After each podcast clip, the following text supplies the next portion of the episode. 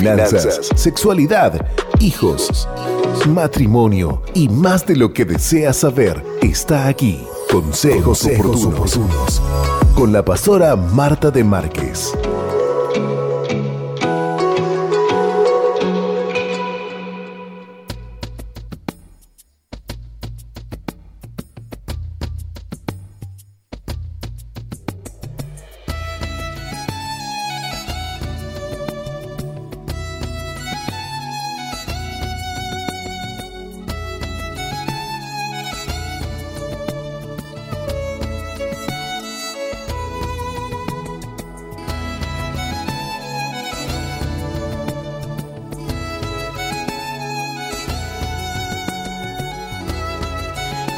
Y bien, audiencia, estamos disfrutando una mañana muy agradable a esta hora cuando ya son 9 y 36 de la mañana y tenemos para compartir con ustedes, como todos los viernes, el espacio de consejos oportunos junto a la pastora Marta de Márquez, quien ya se encuentra en los estudios. Bienvenida, buenos días, pastor. Un gusto tenerte en esta semana de Pascua, en esta Semana Santa. Muchas gracias, Joana. Dios te bendiga a ti, Dios bendiga a toda la audiencia en esta mañana. Como vos decías, es un día especial, un día muy hermoso en el cual podemos disfrutar de la compañía de nuestro Dios y también de Jesús y del Espíritu Santo. ¿Qué más podemos pedir? Como decía una ancianita, abuela, ¿tenés miedo? No, no, ¿cómo voy a tener miedo? Pero está solita, no, no estoy sola, estoy acompañada por el trío. Así que Padre, Hijo y Espíritu Santo están con nosotros. Vamos a estar compartiendo en esta mañana. No estoy sola, está Marielita conmigo. Un saludo. Muchas gracias este, por la oportunidad de estar junto a ustedes. Qué bendición poder compartir este día con toda la audiencia y poder impartirles en este día la bendición que Dios quiere darte en este día tan especial, donde mucha gente no está trabajando. Creo que hay mucha gente que nos está escuchando y que va a recibir bendición y palabra de Dios. Sabes, Mariela, que mm, en estos días eh, leyendo la palabra de Dios y, compartiendo ¿no? las, promesas de Dios, las bendiciones que Dios tiene para nuestra vida, eh, estaba leyendo acerca de que la palabra de Dios es infalible. Eh, y me fui al diccionario, ¿no? ¿Qué significa infalible? Dice que no tiene margen de error. Eh, qué seguridad que nos da eh, el poder creer en la palabra de Dios, en ese librito negro que se llama Santa Biblia, que de verdad que todo lo que está escrito no tiene margen de error, porque lo escribió el dedo de Dios, digo yo. Qué maravilloso poder confiar en las promesas de Dios, en la palabra de Dios y afirmarnos allí. De ninguna manera seremos tumbados porque sabemos que estamos enraizados en la palabra de Dios. Y anoche fue tan especial, eh, el apóstol estuvo prácticamente hablando acerca de las profecías y cómo se cumplen, o sea, que lo que Dios promete se cumple. Y tenemos 17 profecías cumplidas y tenemos cuatro que aún se están por cumplir. Y vamos a compartirlas con ustedes. Dice, así pondré en esto desde el Génesis y pondré enemistad entre ti y la mujer y entre tu simiente y la simiente suya. Esta te herirá en la cabeza y tú le herirás en el calcañar. Y la profecía cumplida está en Gálatas 4:4, pero cuando vino el cumplimiento del tiempo, Dios envió a su Hijo nacido de mujer y nacido bajo la ley. Otra profecía, pero tú, Belén, Éfrata, pequeña para estar entre las familias de Judá, de ti me saldrá el que será Señor en Israel, y sus salidas son desde el principio, desde los días de la eternidad y esto está cumplido en Mateo. Cuando Jesús nació en Belén de Judea en días del rey Herodes, vinieron del oriente a Jerusalén unos magos. Otra profecía en Isaías 7:14 dice, por tanto el Señor mismo dará señal. He aquí que la Virgen concebirá y dará a luz un hijo y llamará su nombre Emanuel profecía cumplida en Mateo 1.18. El nacimiento de Jesucristo fue así, estando desposada María su madre con José, antes que se juntase, se halló que había concebido del Espíritu Santo. Otra profecía, despreciado y desechado entre los hombres, varón de dolores, experimentado en quebranto, y como que escondimos de él el rostro, fue menospreciado y no lo estimamos. El cumplimiento está en Juan, capítulo 1, del 11, 11 y 12. A los suyos vino y los suyos no le recibieron, mas a todos los que le recibieron, a los que creen en su nombre, les dio potestad de ser hechos hijos de Dios.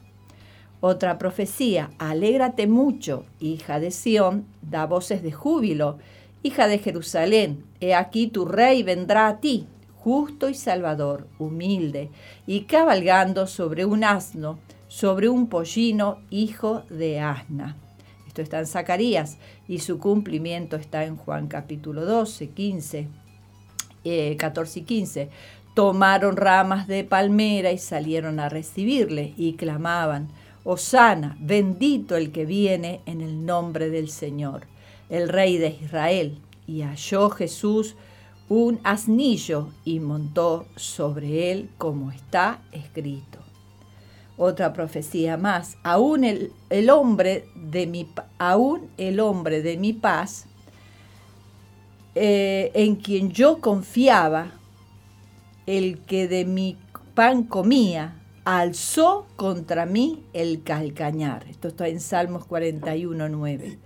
Entonces Judas Iscariote, uno de los doce, fue a los principales sacerdotes para entregárselo. Otra profecía de Zacarías capítulo 11, 12. Y les dije, si os parece bien, dadme mi salario, y si no, dejadlo. Y pesaron por mi salario treinta piezas de plata. El cumplimiento está en Mateo, Mateo 26, 15 y les dijo, ¿qué me queréis dar? Y yo os lo entregaré. Y ellos le asignaron 30 piezas de plata. Otra profecía la encontramos en Isaías 53, 7 y dice así, angustiado él y afligido, no abrió su boca, como cordero fue llevado al matadero y como oveja delante de, sus trasquiladores, enmudeció y no abrió su boca. Y su cumplimiento lo encontramos en Mateo 26, 62 y dice, 63, perdón, y dice así, mas Jesús callaba. Entonces el sumo sacerdote le dijo, te conjuro por el Dios viviente, que nos digas si eres tú el Hijo de Dios. Otra profecía la encontramos en Isaías 56 y dice así, Di mi cuerpo a los heridores y mi mejilla a los que me, a los que mesaban mi barba. No escondí mi rostro de injurias y disputos. Y su cumplimiento lo encontramos en Marcos capítulo 14, versículo 65. Y algunos comenzaron a escupirle y a cubrirle el rostro y a darle puñetazos y a decirle, profetiza, y los alguaciles le daban de bofetadas eh, otra más, la encontramos, otra profecía, la encontramos en Isaías 53, versículo 9, y dice así, y se dispuso con los impíos su sepultura, mas con los ricos fue en su muerte, aunque nunca hizo maldad, ni hubo engaño en su boca, y su cumplimiento lo encontramos en Mateo capítulo 27, versículo 38, y dice así, entonces crucificaron con él a dos ladrones, uno a la derecha y otro a la izquierda. Otra profecía la encontramos en el Salmo 22, 16 y dice, porque perros me rodearon, me han cercado cuadrillas de malignos, horadaron mis manos y mis pies. Su cumplimiento está en Juan capítulo 20, versículo 27. Luego dijo Tomás, pon aquí tu dedo dijo a Tomás, pon aquí tu dedo y mira mis manos, y acerca tu mano y métela en mi costado, y no seas incrédulo, sino creyente. Otra profecía está en el Salmo 69, versículo 21. Dice, me pusieron además hiel por comida, y en mi sed me dieron a beber vinagre. El cumplimiento lo encontramos en Juan capítulo 19, versículo 29 y estaba allí una vasija llena de vinagre. Entonces ellos empaparon en vinagre una esponja y poniéndola en un hisopo, se la acercaron a la boca. Encontramos otra profecía en, el, Salmo 22, versículo 18, que dice, repartieron entre sí mis vestidos y sobre mi ropa echaron suertes.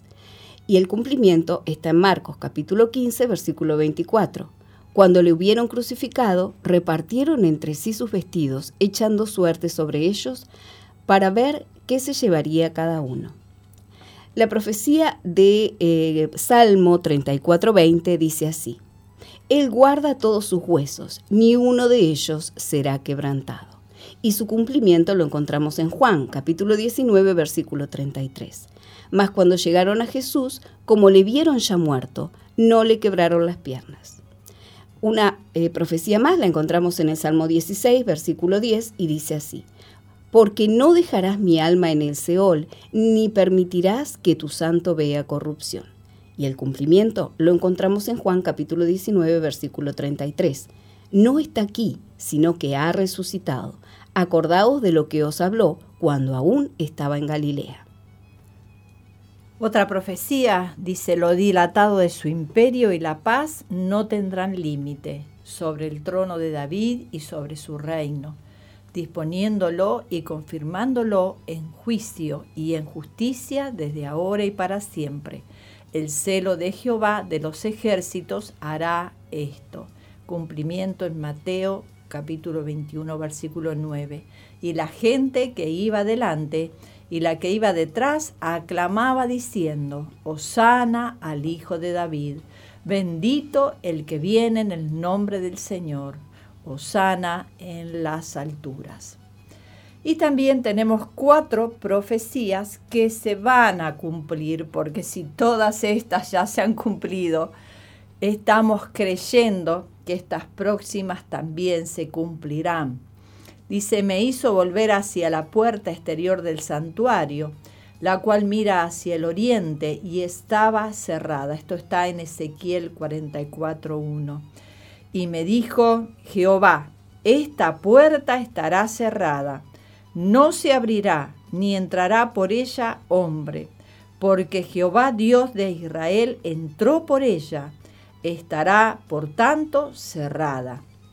Y se afirmarán sus pies en aquel día sobre el monte de los olivos, que está enfrente de Jerusalén al oriente, y el monte de los olivos se partirá por en medio, hacia el oriente y hacia el occidente, haciendo un valle muy grande, y la mitad del monte se apartará hacia el norte y la otra mitad hacia el sur.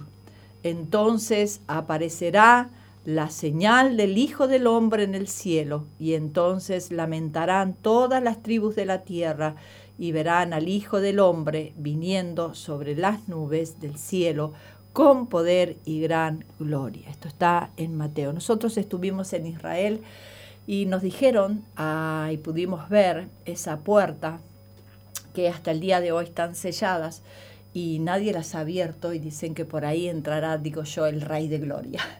Qué maravillosos momentos que todavía eh, estamos esperando que vamos a vivir. Cosas grandes hará el Señor en medio de su pueblo.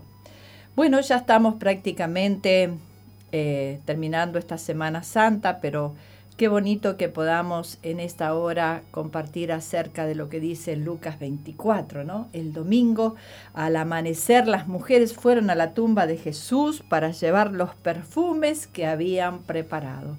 ¿Cuántas veces meditamos acerca de esto y preparamos cosas, ¿no? En nuestro pensamiento, en, nuestro, en nuestras limitaciones, digo yo, porque uno, claro, dice, hoy voy a hacer esto, voy a hacer aquello, y después capaz que Dios dispone otra cosa, ¿no?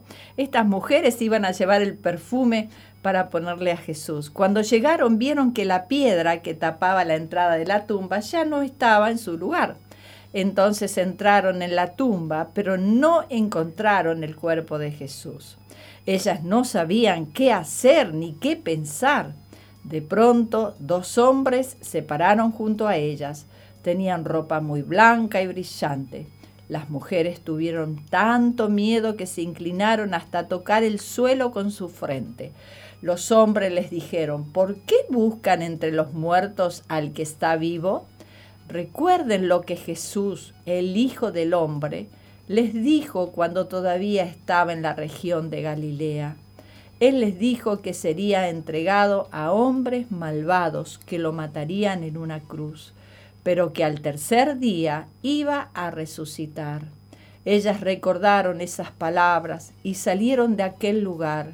Cuando llegaron a donde estaban los once apóstoles y los otros discípulos, les contaron lo que había pasado, pero ellos no creyeron lo que ellas, decían, porque les parecía una tontería. Entre las mujeres estaban María Magdalena, Juana y María, la madre del discípulo que se llamaba Santiago. Sin embargo, Pedro salió corriendo hacia la tumba. Al llegar miró hacia adentro, pero solo vio las telas con que habían envuelto el cuerpo de Jesús.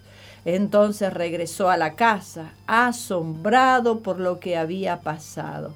Ese mismo día, dos de los seguidores de Jesús iban a Emaús, un pueblo a 11 kilómetros de Jerusalén. Mientras conversaban de todo lo que había pasado, Jesús se le acercó y empezó a caminar con ellos, pero ellos no le reconocieron. Jesús les preguntó, ¿de qué están hablando por el camino? Los discípulos se detuvieron, sus caras se veían tristes, y uno de ellos, llamado Cleofás, le dijo a Jesús, ¿Eres tú el único en Jerusalén que no sabe lo que ha pasado en estos días? Jesús preguntó, ¿qué ha pasado? Ellos le respondieron, lo que le han hecho a Jesús, el profeta de Nazaret, para Dios y para la gente. Jesús hablaba y actuaba con mucho poder, pero los sacerdotes principales y nuestros líderes lograron que los romanos lo mataran, clavándolo en una cruz. Nosotros esperábamos que Él fuera el libertador de Israel, pero ya hace tres días que murió.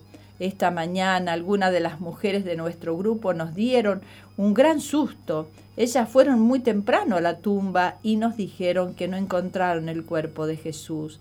También nos contaron que unos ángeles se les aparecieron y les dijeron que Jesús está vivo.